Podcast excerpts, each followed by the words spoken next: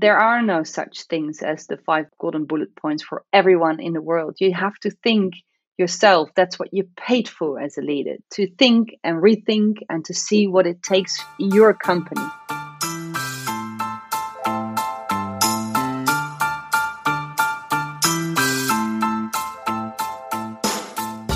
Herzlich willkommen zum Female Leadership Podcast. Mein Name ist Vera Strauch und ich bin Host hier im Podcast, in dem es darum geht, dass du deinen ganz eigenen Stil im Job und Leben findest und deinen Weg mutig und selbstbewusst gehst.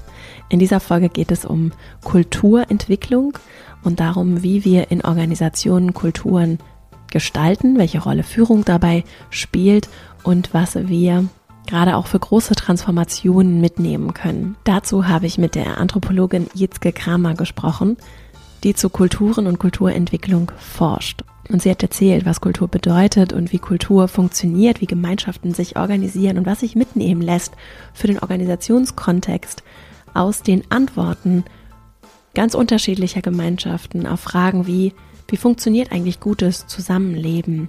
Was braucht gute Führung? Und auch wie gehen wir mit großen Herausforderungen in Gemeinschaft um? Diesen Fragen ist jetzt nachgegangen und hat sich umgesehen, wie sehr unterschiedlich Gemeinschaft darauf reagiert und wie dann Gemeinschaft sich formt und auch vor allem verändert. Und dann sind wir sehr konkret geworden im Gespräch, was das bedeutet für Führung, für starke Kultur und was wir grundsätzlich aus der Anthropologie für das Miteinander in Organisationen lernen können. Es ist ein wirklich richtig facettenreiches, vielseitiges und wie ich finde sehr inspirierendes und lehrreiches Gespräch geworden. Ich freue mich sehr, es mit dir zu teilen. Kurzer Hinweis noch, es ist in englischer Sprache, weil Jetzke Niederländerin ist, lässt sich aber wirklich sehr gut verstehen und deswegen lohnt es sich auch, wenn du vielleicht nicht so viel im Englischen unterwegs bist, dran zu bleiben und reinzuhören. Und in diesem Sinne legen wir gleich mal los. Jitzke, welcome to the podcast. I'm so happy to have you here. Thank you. Thank you. You're an anthropologist, and my opening question is what do anthropologists do? um, the field of study is, is that we try to understand, at least cultural anthropology tries to understand how people shape cultures and cultures shape people. And what I do, I try to understand that process and translate that into the business world. And therefore, I sometimes call myself a corporate anthropologist because I try to understand how people shape cultures in organizations and what the impact is if we want to change them. That's uh, the perfect topic for us to talk about. Maybe before we dive in, is there anything in particular that you're working on right now, something that you're interested in and um, where your mind is at?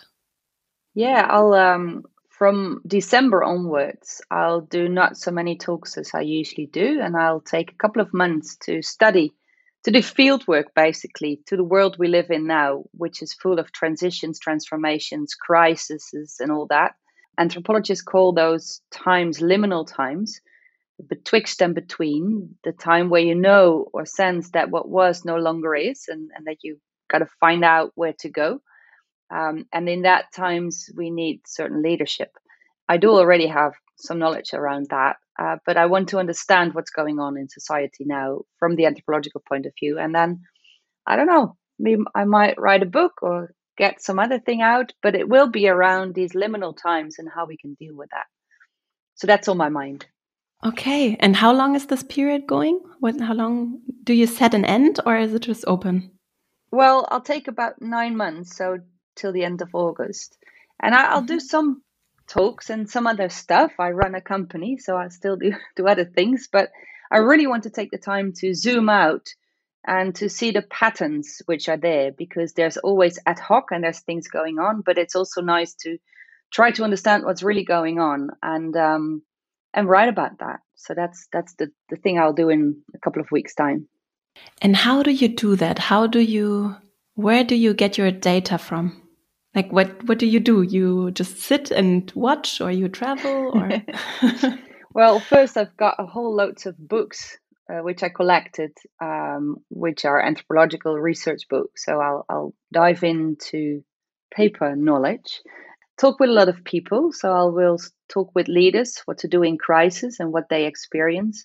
Um, I might travel to Africa. There's a moment where different uh, tribal leaders will get together to solve an issue around wildlife, which is a, a different type of crisis, but it's a crisis. So I'm curious how they deal with it and what we can learn from different places. I might go to the military and see how people deal with crisis and um, and things in that area.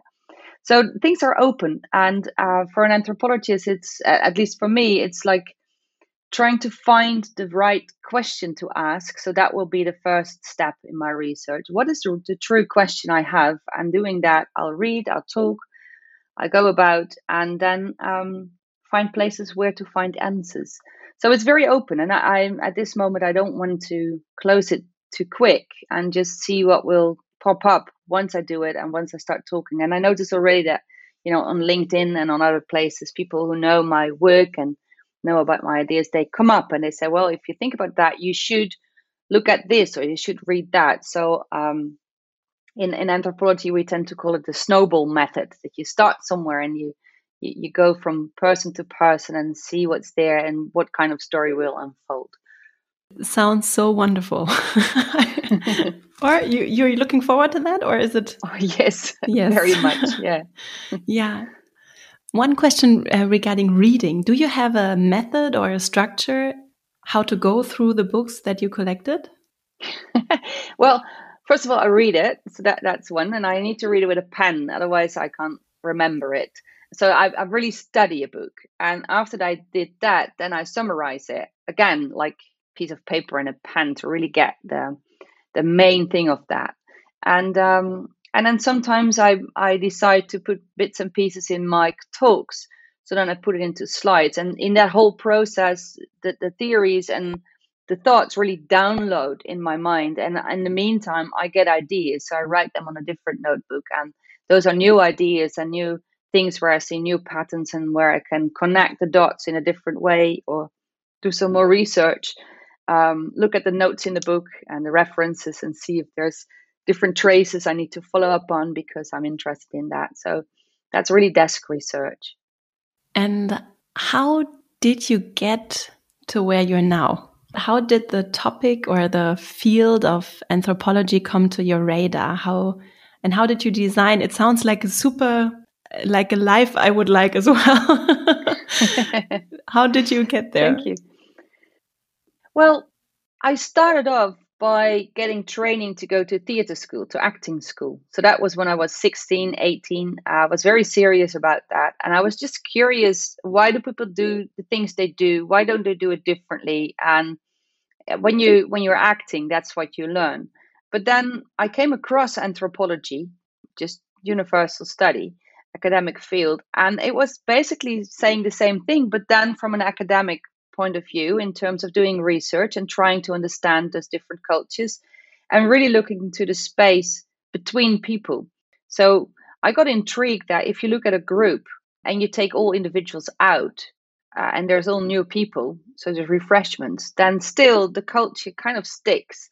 It's a very mysterious phenomenon in a way that if you if you think about that, so I got intrigued in that. So that's why I decided to study anthropology, and um, went to university and did the research, and went to to Uganda and Botswana to do research. Specialized as a theater anthropologist, so that that did get back to that. And as theater anthropology, in my studies, I studied theater for development, which is really meaning what is the role and the importance of theater in society, because there's a function to it. Because there's there's no group of people in the world who don't have music. So music is a universal thing. Dancing is a universal thing. Uh, people create stories. It's a universal thing. They tell each other stories. So why do people do that? Why is that so important? And when you look at that and you use the, the, the power of those theaters, acting and, and, and storytelling, you're pretty much in the field of training and development in a way. So from my studies in Uganda, I got involved here in the Netherlands with training courses. You know, it, it sounds like a big leap, but in a way, it's very close. Um, so I entered organizations and it was kind of harder. The culture shock in an organization to me was larger than to a village in Uganda because people do really funny stuff in organizations and it's really hard to get in there's there's codes and, and you cannot just walk in an organization. You can walk into a village but not into an organization.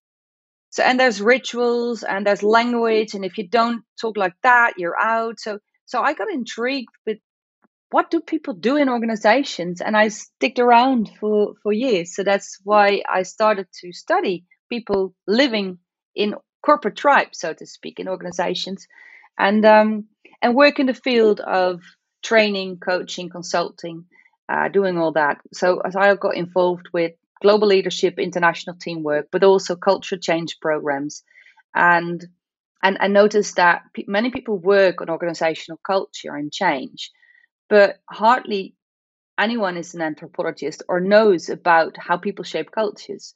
So to me, it's sad and it's I, I get annoyed also and frustrated that such an important topic if we think about change and transformation and including the new technologies into organizations that culture is such a it's it's like the core of things that's what people say you know it's all about people in the end yeah and it's acceptance and trying on new stuff and leadership and communication and feedback and all that. That's what called culture, the norms and the values. And also how we divide things and how we organize financial streams and all that. So I got really intrigued by that and started writing and started my own company and get people and train people and um, decided to to do more research not only on organizations but especially around the world where you see that the questions we have in organizations they're the same because we're people like how to deal with leadership what to do with change how to deal with time how to be effective sustainability all these topics inclusion they're universal. So i like to travel the world to understand how that works and then bring that back to organizations so and for me that kind of closes the circle that i'm you know more and more on stage.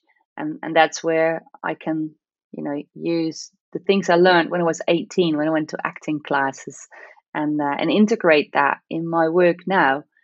I'm doing the research as a, an anthropologist, so going back into the field. Oh, I have so many questions.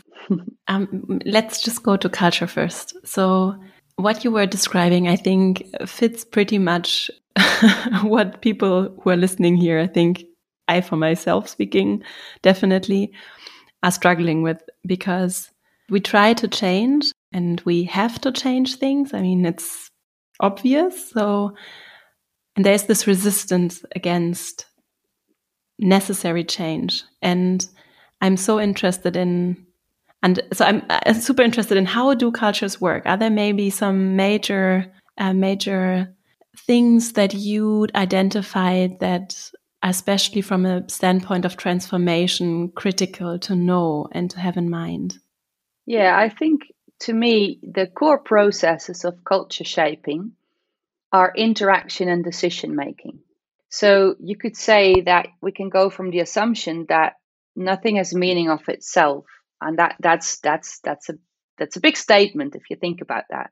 So every behavior just is, but we cannot live with that. We have to decide what we think is a good idea when it comes to leadership. Is it autocratic? Is it more democratic? How do we deal with the differences between men and women? So you have universal issues or questions or themes where mm-hmm. there's no universal answer to it. It's not, cultures don't fall from the sky, we create them. And that's because when we get together, we got all these questions. Okay, time is ticking. How do we deal with time? How do we create our reciprocity systems? I give you something, you give me something back. You put it in a contract. Do we keep the contract? Do we change it? So you could say that basically nothing has meaning of itself. All types of behaviors and issues just are, but a group of people, regardless where they are, they need to, to find answers to those questions. And those answers you could say are culture. So cultures I like to say are unique answers or yeah, unique answers to universal questions. Now, how do we get to those answers? We we have to talk. So we interact. So groups of people get together and then they interact. They say, "We like this, we don't like that." You know, it's it's like that. We and we don't do those designs usually, you know, on a flip chart. I don't. Most families don't have a flip chart in a room saying, "Okay, so what's our culture?" and what's our what's our family core values. That's what we only do in organizations. But for the rest in the world, we just just happens. So we kind of decide we think this is valuable and this is not, and this is right behavior, this is wrong, and this is beautiful, and this is ugly, and this is true, and this is false. So cultures give the frame of how things work, and we get there through interaction. Now the question is who can join which interaction? So, and that's a diversity issue, that's a power issue. So if we have to decide how to deal with the world, with the nature, who can join the conversation where we spend the money on you know? So so that's the interaction process. And then the next question is who will decide? So to bring it make it very small and and close to home is if you go on a holiday with your family who can join the interaction process? So i have the kids do they have a say or not? And does it depend on their age or not? And are they you know part of the decision making process? Or do you say no no we as parents decide for you or can they vote? So so it's really who can shape the world because if nothing is meaning of itself we create what is important and what is not. And once we have that kind of storyline we start shaping the world literally buying stuff creating stuff building buildings getting system into place. So mm-hmm. the ones who are able to make the decisions where to spend money on they have what I call definition power. They can define the world. Now, if you can define the world, that's great because you can decide that this is good and bad. And usually decide that the things which you consider good are the things you are able to do or are the things that you believe in or how you look. So you can create the world, define the world in your own views and perspectives and what you think is important. Now, if there's change, that's all challenged. So, mm. change means that you're challenged on your basic assumptions. That's for one, what you think is beautiful. So, it used to be beautiful to go on city trips, maybe every week if you had the money and the time. Now it's not that beautiful. We think it's pretty ugly to do so because of the world and the shape we're in. So, it changes. So that means that you've got to change your behaviors, you've got to change your views, your talk, and the way you talk about it, and how you define the world. So, and that's painful because you have to to rethink the things you do. You may have to live a different storyline. You have to change your behaviors, and if we get to it in larger transformations, then we decide together as a small family or a huge company or society where we spend money on. And if we change it and we say, well, the car used to be, you know, the big thing, everyone needs to have a car. So that's very good for the car industry and petrol and all that. And if we shift that and we say, no, it, it's not, it's not, we, we think that's a pretty ugly thing to do. So let's do more the sharing business. So we'll buy less cars. So the car industry won't be very happy with that. And we use less petrol. So there's different financial power structures going on. So huge changes change our value systems, our storylines, our behaviors, and how the world is shaped, and therefore it changes power structures. And that's that's where it's tough. If we look at an organization, yeah, and we look at the culture, and you were talking earlier, I think you were uh, this example of one person is leaving and the culture sticks, it stays. I, I, because I also have a company and I'm a founder, yeah. So I find this very interesting. What's the tipping point? What happens? Because in, if you look at a small group and you have two people, would that already be a group? no, you need three. I don't know. It's yeah. just very small. Well, well, you can you can if, if two is a very small group, yeah. but still, if if you if you think about it in in family life, then you have a boyfriend or girlfriend or a non-binary friend and and you live together. So you use very small group and you create a culture in your house. So in your house you have ways of doing stuff but also how you organize the kitchen because that's linked to what you think is important in, and valuable when it comes to cooking and that's how you create design and define your world you know. Now let's say you get rid of that one life partner. So you still have your house and you have the ways of doing things which are like the extension of what you your behaviors and your patterns. Now a new person comes in and obviously the dynamics will change because it's a very small group but still there's a defined world so you show the other person around in the kitchen. Or do you get rid of everything and say okay so now we're together now. We let's create totally new patterns how shall we organize our lives? What do you think is important? Do we move to a different place? Do we get all the furniture out? So yeah a small group but but you you you bring along your own preferences. But obviously when when it's two people and you change one the impact will be big. But if it's 100 people and you change one you'll notice that it's not only the furniture in the house but it's the behavioral patterns so it's there's patterns around in or every organization how you have meetings. Um, when you are too late or on time you know can you be five minutes late or ten? Uh, when you get in do you get coffee or tea or champagne? Or you know what what's the what, what's what's the, the norms? So and and once it's there it kind of sticks into the wall and, and it, it, it hangs in the air. It's just what we call culture. And it's a storyline. So when new people come in they hear the stories and they notice that if they do it differently and if it's core behaviors the group will let them know that that's not how we do stuff here so so there is this this very strong storyline that you you get pulled into and so if we if we want to change culture, we have these two elements that you were speaking of interaction and decision making as major aspects where to start. Yeah, so it's interaction decision making which shapes and also reshapes. So you have to and and in the, the changing, I feel it's important to understand that a culture change is a change in first of all the collective behavioral patterns. It's not just one person, but the collective behavioral, behavioral patterns, which is linked to norms and laws. So, so that's you know that's one thing. The other one is linked to collective story storylines and narratives. So what we think is important, what we talk about, the language we use, and what we feel is is right and wrong. It's a storyline. And then the, the, the final one is that culture change has everything to do with reshaping the world. So it's it's it's it's going to be we, we have to tear down buildings and create new ones, and we have to change structures and financial financial systems if we believe other things are important. So and, and so we redesign the world, and and that's another one where it gets tangible in the physical world. So if we decide that different behaviors is valuable, then we need to change our um, structure when it comes to salary and our bonus systems. You get bonuses and finances for different types of behaviors.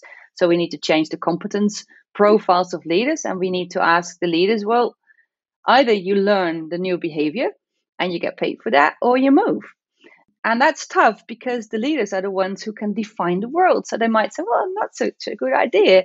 So so you see that that um, the changing the vehicle to do that is interaction and decision making. And the question is who can interact with what and decide what. And the topics to, to think about are the collective behavioral patterns the collective storylines and the redesign of the world. I always come back to the point okay, who feels responsible for this overall system change if I go bigger and bigger because in the subsystems I feel still hopeful and optimistic because I see organizations also large organizations who are really committed to change yeah and also aware of the consequences or at least a major part of it. But then the larger we get on the system level the less I see people who feel responsible with the power to change might be a different topic. No, yeah, but but the thing is, is that there's two things going on. I think is is I I like to say that if the heart of power really wants it, it'd be done in 24 hours. So if the heart of power really wants a certain thing to change, it will be done in a very short time. And 24 hours might be a bit short, but still. So then the question is, where is the heart of power? And yes, the heart of power is you know, in the top of organizations, obviously, since there's hierarchies and decision makers, but majority or people or numbers have a lot of power too. And if you have a clear opinion and you know how to write, you have a lot of power writing power, or you have power of speak, or you have power of knowing people, or you have power of money, or name it, be artistic. So I think there is many sources of power we can we can tap into and realizing that each individual has a huge impact because if we think about interaction decision making, every time I make a decision, a micro decision, I keep what's there or I change it. And a micro decision, I, I need to do my groceries in, in a few hours. So I decide what I buy for this weekend. And by deciding which product I buy and I don't buy, I have an impact on the world. It's just like that. Do I buy my meat or not? What kind of do I buy milk cheese? What kind of vegetables do I buy? Is it local or more globally pr- produced? So I have an impact. And if lot, large numbers of people take different decisions than they used to do, it will have an impact. So, um, yeah, I agree with you that it would be very helpful. Well, I don't know if you agree with that. I agree with myself. That would be very helpful if, on a larger scale, in terms of political power, CEOs of huge companies, if they would decide to change things, let's say more sustainable or more inclusive or whatever they want to go to, then it will go faster because they have definition power in a way that they define where they decide to spend money on, and that will have a huge impact, way more than me as an individual buying groceries. But it's not an either or discussion, it's a both and discussion. And I, I, feel it's important that people don't feel powerless. It's so there's so many ways how we shape the world, and uh, each and everyone has an impact. I came across this concept. I think it was uh, Brené Brown who shared a concept of. It's a women's collective. They are called Just Associates. So they they have an, a different power definition instead of the power over other people things, a kind of dominance driven power definition they define power on three different levels, and one of them is power within. So everyone, every person has power in there. You cannot not have power. And the concept basically is power grows once you share it. And it's not something that you have to take from someone. So you get more of it. But once you share it, you get a, yeah. So it's, I, and I really like, because you were talking about narratives, I really like that because it's a true empowering. It's not the empowering because empowerment in the definition of dominance means I have to give something away. And once we talk about privileges and, you know, all the fear that is connected to change because I might lose something, it's so deeply rooted in this narrative of I have to give something up if I share my power, if I, I have to lose something. Whereas if we look at the whole concept differently, it is uh, something that grows and it's something that we don't have to take from each other because sometimes I feel like we're so, yeah, so focused on what we, uh, the interactions and I understand where it's coming from, but, in, but then we have these big topics like climate change and I'm like, okay, climate crisis, sorry. so we, there's so much to do and I feel like let's focus our energy. we need different narratives so we can move in the right speed. Yeah. So yeah, I, I agree, and and it's like we have you can have power over people. Mm-hmm. Some people have, and power to get something done, mm-hmm. and each one have. But I think it would be naive to think that there is not such thing as power over others because it is true there are dictators in the world who can decide to throw bombs mm-hmm. so it's that's still there and in more micro situation, there are team leaders who decide to suddenly fire someone or to scream and, and, and take away your project. So, so it's um, power is there. We we are hierarchical beings. We are Homo sapiens is just we we build hierarchies. It's what we do. It's like um, yeah, we can like it or not, but that's what we do. The, the question is, what do we do with the power we have? So if you have power because of the amount of money you have, or the position you have in organization, or the way you can express yourself and thoughts, or any power source you have, I feel it just comes with responsibilities. So then the question is do you use that power for your own career and well being, or do you also take into account the well being of the group, the tribe, your own organization, the branch, the society, the world at large? You know, where do you define your group? So I can use it just to take care of my family and you know the others just see how they deal with it. Or do I take care of my neighborhood? And you know where do I see myself part of the world? So um, power will be there and there will be misuses of power no doubt. Uh, it's just that if you are in a position of power how will you use that? And if you feel that there is misuse of power somewhere do you have the strength and the courage to step up to leaders to say hey this is this is not right and and therefore again interaction decision making can we interact in a way that we can express things we don't like? Or can we deal with disagreement uh, with conflict? And and that's where i think most of us are lacking skills to do so. So we're not so good and dealing with opposing views, while that is a, a core system of change, it's when we really look at all the different perspectives, which sounds great. Like have a brainstorm, look at all the different perspectives and leverage the differences. Oh, sounds really cool. But it basically means deals with conflict and, and with emotions related to that. And, and if we are able to do so, I think it's easier to also contain the different ways of power we have over each other and to do stuff.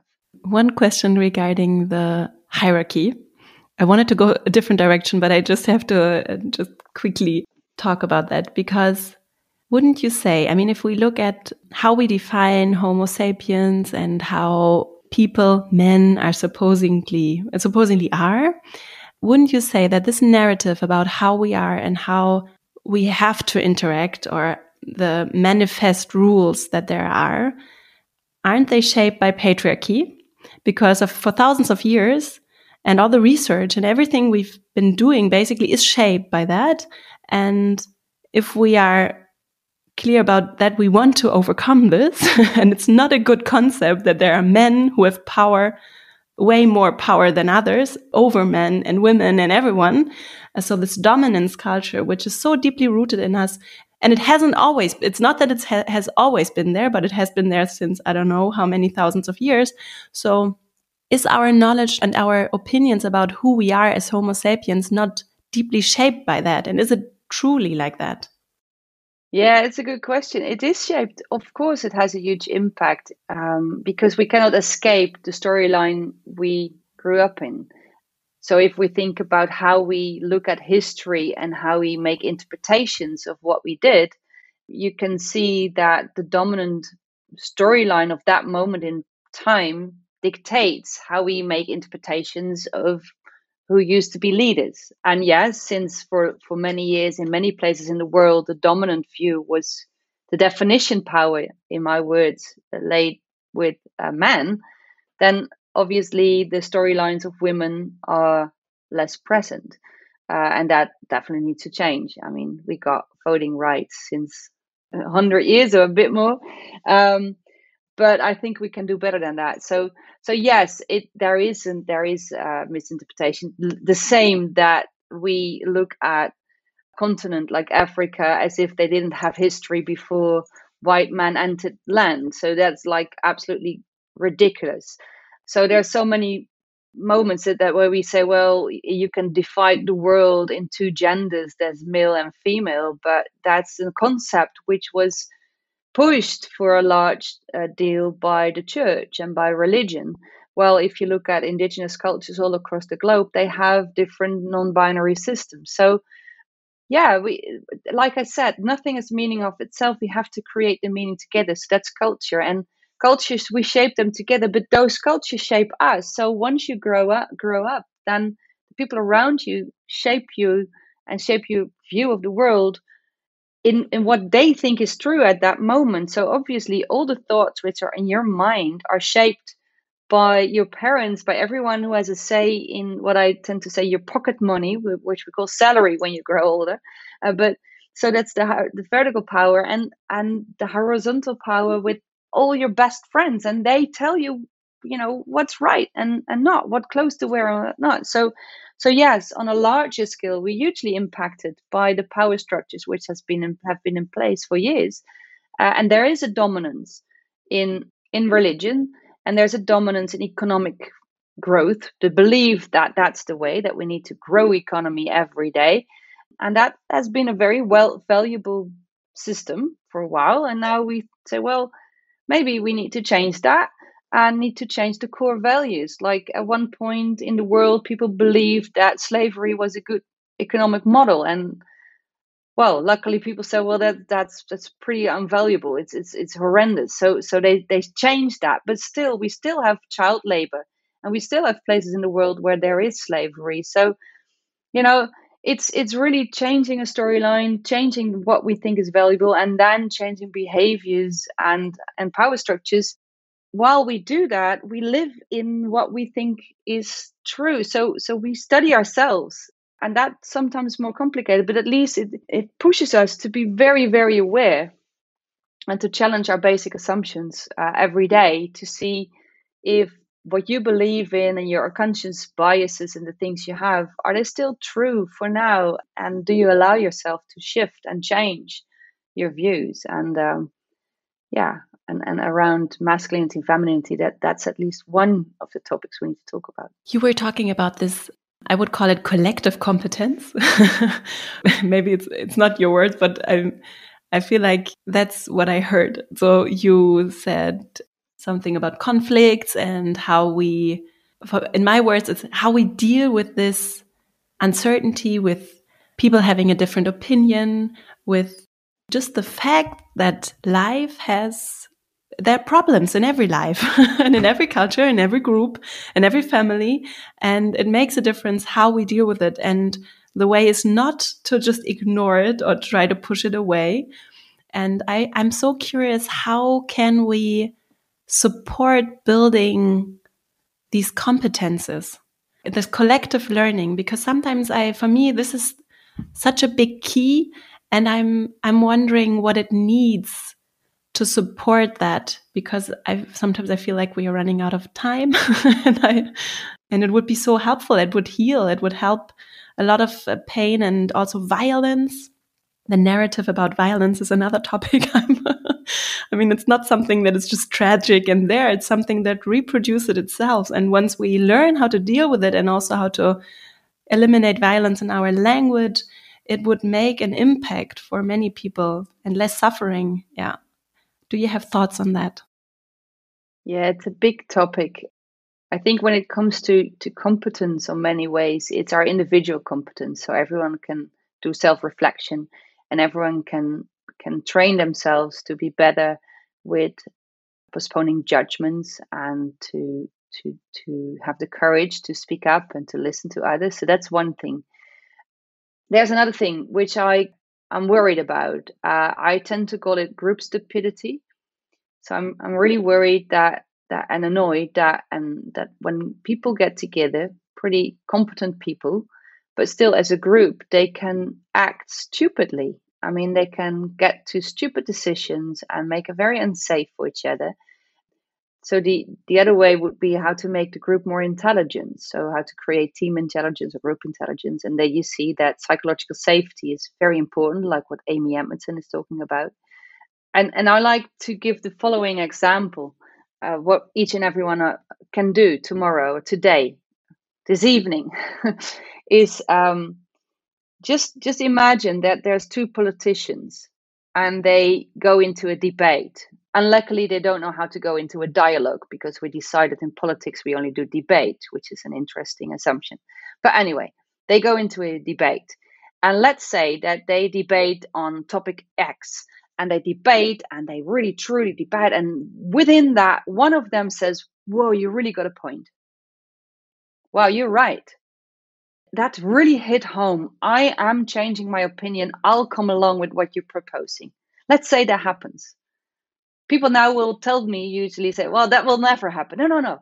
But just imagine, because the whole idea of a debate and when you get different views, that if the conversation leads to it, you change your view because you want to get to the best decision ever.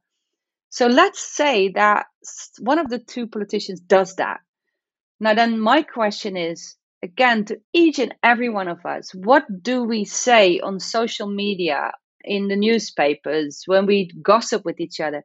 How do we talk about that politician who changed his or her mind?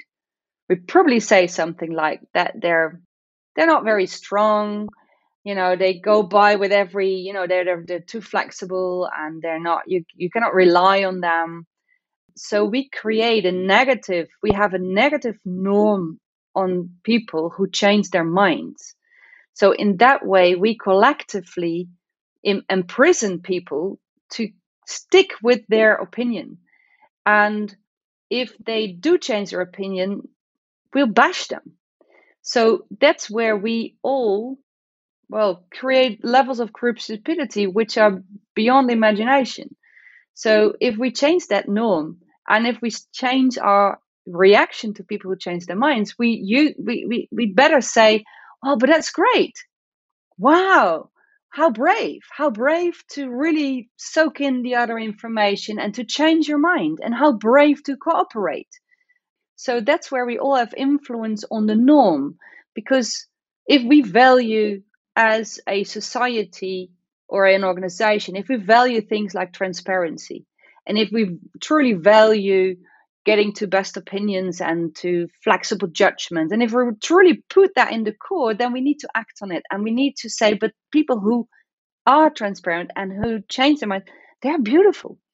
And that's where again we get to culture shaping. We what we think is important we need to put that into our behaviors. We create norms and then we need to act on it. And we need to shape the world in a way that people with opposing views can truly interact so we need to create meetings where they meet and we put the minds together but again that many times where i come in many organizations there are meetings where which are designed in a way that people cannot talk with each other.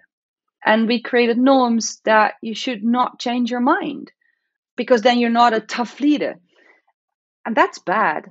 And the hopefulness to me and my, my optimism is is that well you and I and everyone listening can change that. If you feel that's a stupid thing, well, don't do it. And address if other people talk about it, say don't do it. It's wonderful if someone changes his mind, and and therefore we can uh, we can change the world in the direction we want and each and everyone has power to do that so that's a powerful story to tell around leadership right yes I, I, well i hope so because i think we trap leaders yeah so we we bash them uh, you see it also that if a group gets into trouble and doesn't know what to do so we feel anxious should we go left or right or what shall we do and then we tend to call for a charismatic leader saying, you should decide.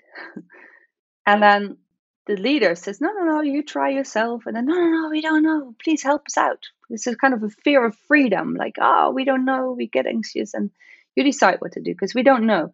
And then the leaders decide because they think that that's the best way to do. And then they give a decision. And then the group says, ah, not that decision. I don't like that one.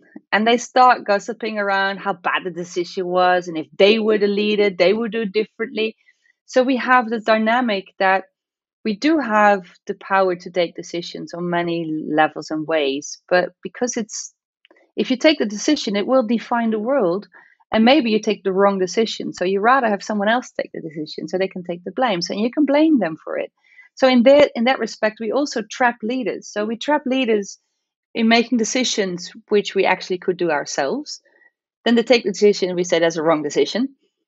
And we trap leaders by if they then do change their mind saying, ah, you're a bad leader now.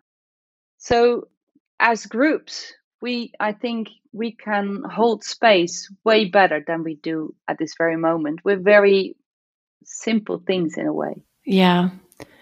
And I always come back to the point where this whole concept of giving people too much power is not really human because it's not realistic that some person can make all the right decisions for just I, ca I cannot be as that competent no matter how intelligent how do we define intelligence anyway but I, I mean no matter how many personal genetic capabilities whatever i bring with myself I cannot be as informed as someone who's working on the topic. And that's why I am so interested in spontaneous hierarchies, because I understand the concept or the stability a hierarchy can give to a group and how that can really be super helpful. But then once it's there's too little flexibility, it gets unhuman, deeply unhuman, because it, it traps people. It it takes away power from people who should have the power, who get have children. I mean, they go home, they have children, they you know organize their whole life, but once they go to work, they're like, no, no. and other people are saying, no, no, people don't want to have that power. People are not able to do that leadership. Blah, blah, blah. And, and I was like, what? I mean, they are voting, they have children, they live their life. Of course, they can make decisions, not about anything, but another person the same. Yeah. Yeah, I agree. In theory, that's easy, but I think in practice, spontaneous hierarchies, I don't know how far we are. Is that something that you're uh, looking into or you're working with? Yeah, there's different forms of that, like um, self organizing organizations. Uh, yeah, uh, well, I use a method which we call deep democracy a lot, which is developed in Southern Africa or South Africa by Myrna Lewis, uh, the Lewis method based on the work of Arnold Mindell. And it's a way in which groups learn how to make it safe for differences and to speak up, so to have a true dialogue. If that fails, then have a good debate to get back to the dialogue and to take decisions with the whole group. And where you do have different ranking systems in place, because that's just how it is. There's experts and there's non-experts, and there's people with lots of experience and which are new to the job but you take everyone seriously and you get to a deep democratic vote. So this is a method where uh, not only on the interaction it's inclusive and you look at all the different perspectives, but also in the decision making process. So in the convergent phase of getting to a decision, you still listen to all voices because many times what I see happening in organizations and societies is that sometimes we do have the true conversations but when it comes to the decision, it's always the same, or it has to be the leader, or I don't know, someone. But the group can take a decision. They they are capable of doing that. And then we have democracy. But there is a myth of democracy. That's what we say that if there is a democratic vote, like the majority vote, let's say 80% wants it, that we kind of think that miraculously the 20% say, oh, yeah, if you all want it, I want it too. that's not the case. They still want something else. Uh, so we need to do something about that. So with deep democracy, what we tend to do is look at the content and the deeper emotions because they're all linked to each other, the deep levels of, of what's going on, plus deep in a sense that we ask the minority voice what they need to come along with the majority decision. And and that's very powerful. And and I know that people listening now say, yeah, but it won't work because and they have all kind of examples why it won't work and then i usually say no i, I know because it's a it's a different way of getting to a decision and if it's very hard to get through those steps then usually something else is going on it's not about the topic what we need to decide on there is a power struggle or people don't like each other or there is neglected emotions for years or anything which we don't talk about and we have to talk about that first before we can get to a true decision.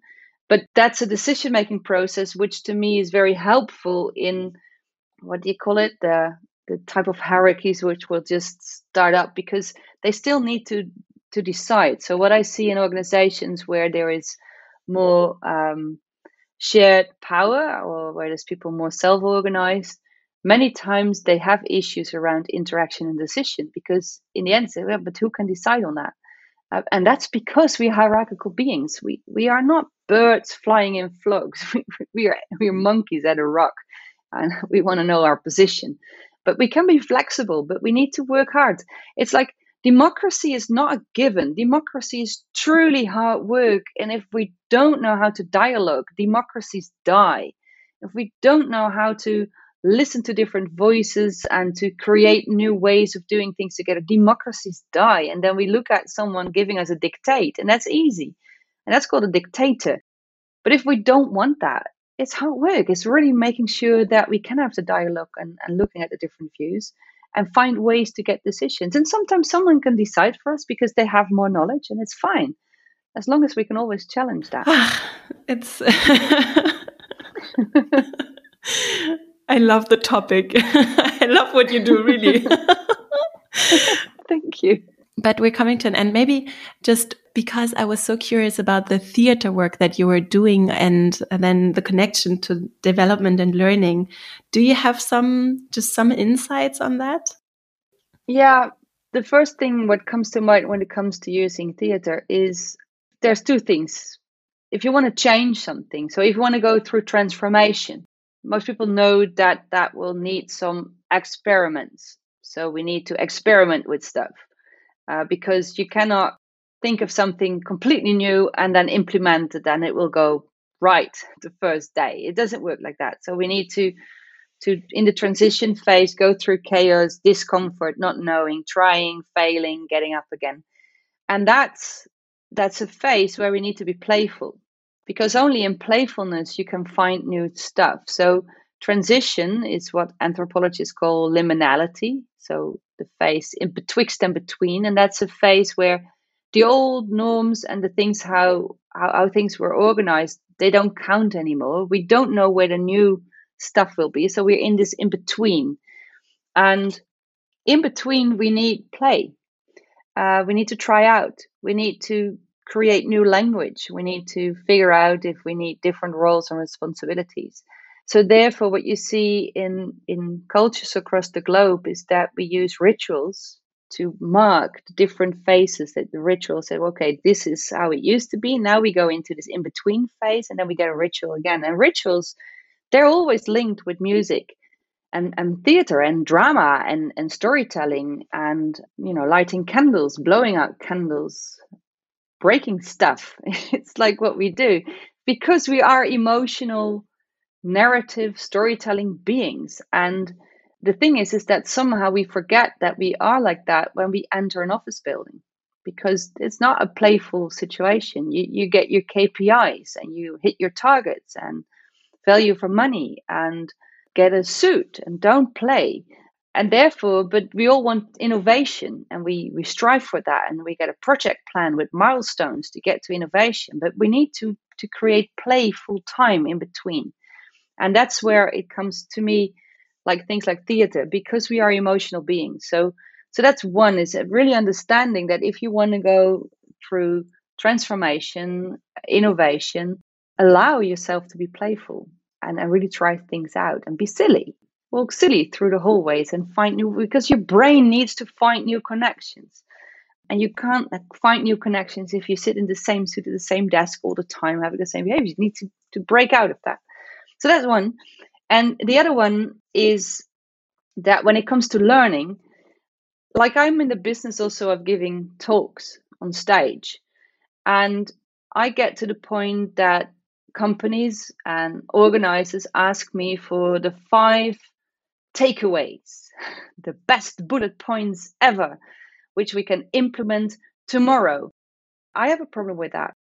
I have a problem with that because there are no such things as the five golden bullet points for everyone in the world. You have to think yourself. That's what you're paid for as a leader to think and rethink and to see what it takes in your company.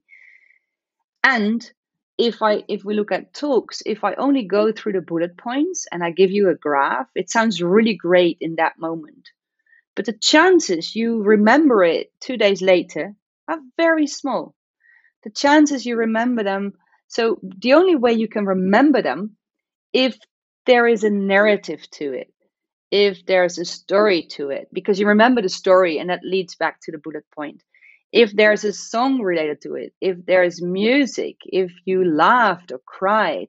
So we are emotional beings, and the things we remember and the things we we we deal with is when it really touches us. And spreadsheets and bullet points don't have the power to move us to to tears. Well, sometimes they do, but you know what I mean. So um, also there, I think theater and the use of music and the use of stories and light and the whole stage setting is important to bring messages across. So also when it comes to conferences, be aware that that it helps if you use all the things from theater into your your talks because people will remember better and maybe not the words and maybe not the exact bullet points or the graph, but they remember the story. And if they want to have know the figures, they look it up you know, provide it, put it on a website, but make sure that at that moment you move people to uh, to a certain direction or feel or story. Ach yeah. so we are coming to an end. If people uh, would like to look up your work, how can they find you? They can always go to my website, jitskekramer.com. Mm-hmm. It's in English. Uh, on Instagram, I'll share my story. So if you go to Jitske Kramer at Instagram, I'll and also I'll share what I find my learnings during the research period because people can still connect with me the coming months. And and I do take on some keynotes, but I'm very, very picky on them because I want to take time for, for mental space. So if they have like a really great proposal, I, I will look into it. So and on LinkedIn, of course, you can find me on LinkedIn, uh, and yeah, so so those are the places where you can find me and and also uh, connect with me. I have two more final questions. The people who listen are super interested in books. Do you have any books? I know it's a hard question, so and maybe any books that spontaneously come to mind, or some books that you've given to people that you like to recommend? Well, a really tough one a really good one is called The Dawn of Everything, which is by David Graeber and David Wengrow. But It's a big one, but it is really re-describing our history. It's an anthropologist, David Graeber. He he unfortunately died at written together with another David, who is an, an archaeologist, and it's really linking back to what you say. Are we are we impacted by by the story we lived and how we in, make interpretations of history? And they they rewrite it. They just say well we got it wrong. So the dawn of everything is really restating our history and giving an alternative which is uh, also based on extensive research. It's a very thick book but it's really nice for the ones who really want to dig into something. Yeah maybe there's one i still need to, to read. I'm so my my my to-do list. Doing Good Better Effective Altruism by William MacAskill. Um, I still have to read it, but it's um, it's truly about as a corporate you can you know ruin the world and then do charity, or you cannot ruin the world and integrate doing good into the way you operate. And and this book is a guide on how to truly make a difference and to truly change our ways, doing less harmful stuff. But again, I still need to read it. Thank you. And are there maybe any people or topics that inspire you at the moment a lot? Is there something? Because sometimes I am into some topics that are not particularly related to what I'm working on, but just in general. Yeah, there is a topic. Well, it's a topic I'm I'm also in the research, not literally person, but I I want to know more about the witch hunt we did in this part of the world. And to me, that's part of the research project I'll be doing is that trying to understand how we got to the idea that it was good to burn mm-hmm. 50 to 60,000 witches, which three quarters was women, and what impact that has on our view of strong women uh, what impact it has on our view of our relation to nature in this part of the world.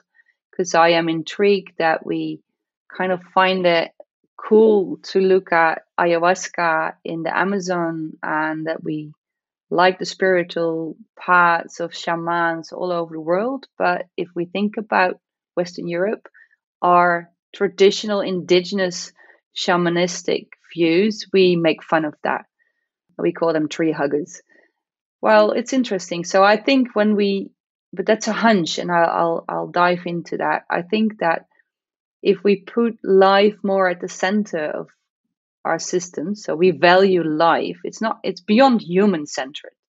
It's we. So we we had like production in the center for a long time, economic growth, and we started to believe in people more. And let's say, and I think so. Well, that that it will move into that we put life centered value systems in place, then things will really start to shift because it will have a huge impact because then the trees will have a voice. And it's very hard to kill the animals in the way we do now if we put life at the center of stuff. So what what is the impact? And and to me it needs to that we need to rebalance our connection with earth because we lost that. And that's what we can learn from different indigenous cultures in the world um, so one of the topics I'm interested in is our relationship with the indigenous storylines in this part of the world and they moved into the categories of funny of stupid of strange of dangerous.